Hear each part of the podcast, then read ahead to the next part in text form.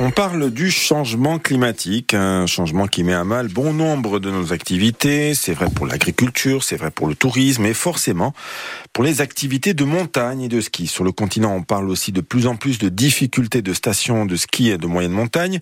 Euh, dans les Pyrénées, le Massif central par exemple, certaines structures ferment leurs portes, d'autres se diversifient ou même deviennent des stations de fraîcheur. Une réflexion est lancée chez nous par chacune des trois stations insulaires, Ascq, Guisogne et le Val. Ce dernier est le plus haut domaine skiable de l'île et essaie avant tout de préserver le peu de neige qui tombe encore. Derek Leonetti, chef du pôle développement territorial à la communauté de communes du Tchalaou-Prunel, était à la mi-journée dans le magazine de la rédaction.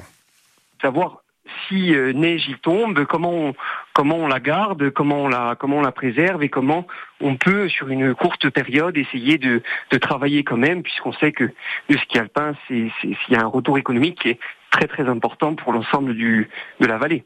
Des investissements supplémentaires sont pas imaginables. Je sais pas, sur le continent, on parle beaucoup de canons à neige, etc., d'investissements quand même qui peuvent être lourds. Euh, en Corse, c'est viable ou pas? On imagine que non, avec ce qu'on qu'on vient de dire. L'idée, c'était de, de, voir ce qu'on pouvait faire. Alors les canons à neige, euh, ça a été écarté pour un certain nombre de raisons. On a pu faire un certain nombre de, de, de travaux d'anticiper justement avec l'Adrial puisqu'on est sur un site Natura 2000. Donc euh, des, des, constructions de barrières à neige, euh, les, les pierrages des pistes. Il y a des choses à faire effectivement. Bon, encore faut-il que, que, la neige tombe, ça c'est clair. Et rendez-vous à 20h pour la rediffusion en intégralité de ce magazine de la rédaction consacré aux stations de ski insulaires. Marco Raduano, prochainement en route vers l'Italie, présenté comme membre de la mafia du groupe Società Foggiana et en cavale depuis son évasion en février 2023 de la prison haute sécurité de Nour en Sardaigne. Il avait été arrêté le 1er février à Aléria dans un restaurant. Placé à l'isolement depuis, il ne s'est pas opposé à son extradition lors de l'audience de la chambre de l'instruction de la cour d'appel de Bastia qui s'est tenue ce matin. Un important dispositif de sécurité avait été déployé. Un hélicoptère de la gendarmerie a survolé le palais de justice une partie de la matinée. En Sardaigne, il devait purger une peine de 24 ans d'emprisonnement pour appartenance à une organisation mafieuse, trafic de stupéfiants, détention illégale d'armes et autres crimes. Il est également mis en cause pour deux meurtres perpétrés en 2017.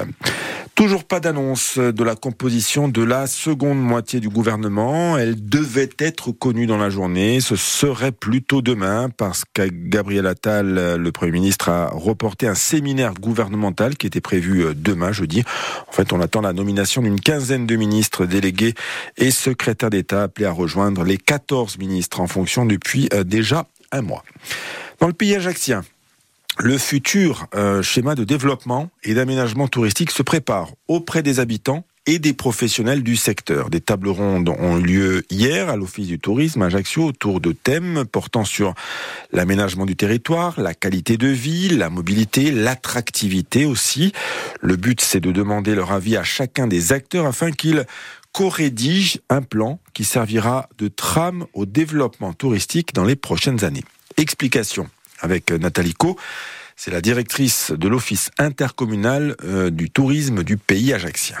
Nous voulons un tourisme qui est co-pensé par euh, tous ceux qui vivent et qui sont les forces vives de ce territoire. Nous demandons à ce public euh, donc varié de nous aider à co-rédiger euh, le futur du tourisme en pays d'Ajaccio autour des axes qui nous paraissent être fondateurs pour développer un tourisme que l'on va maîtriser et qui sera à la fois un tourisme économique mais aussi résidentiel puisqu'il nous permettra d'allier la satisfaction de notre population hein, qui nous est très chère et de tous les visiteurs extérieurs qui viendront découvrir notre territoire, consommer intelligemment sur notre territoire et nous permettre de faire rayonner notre territoire comme nous le souhaitons.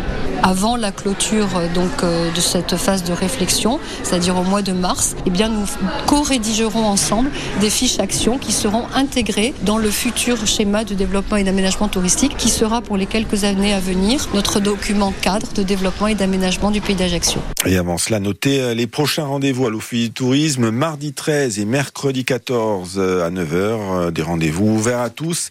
Et même si vous n'avez pas participé aux premières tables rondes, il suffit de vous inscrire au préalable auprès de l'Office pour donner votre avis.